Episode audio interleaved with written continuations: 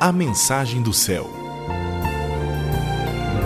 Na apresentação, Márcia Euco.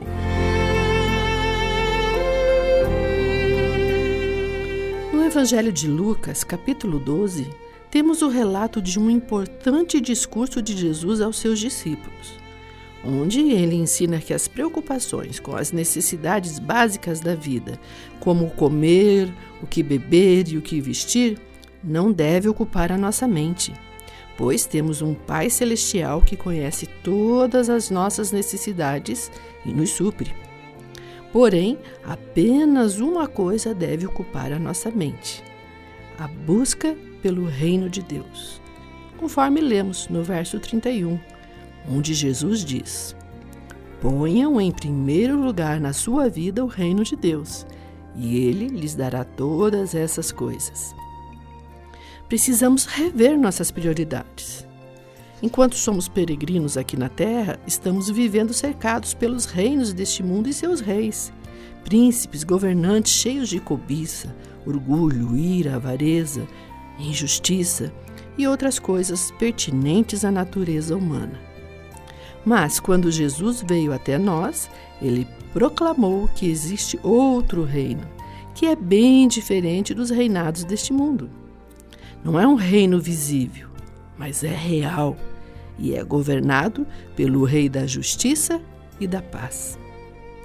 Este reino não é comida e nem bebida, mas tem tudo que é essencial para nós e nos sacia de tudo que precisamos.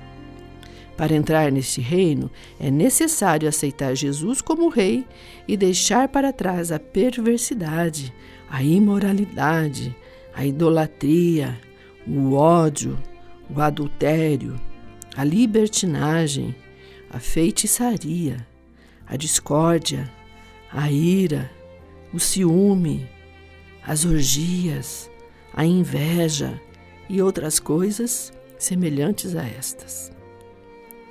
Precisamos nos tornar como uma criança de coração puro, sem maldade e sem malícia os justos brilharão como o sol e serão bem-vindos neste reino.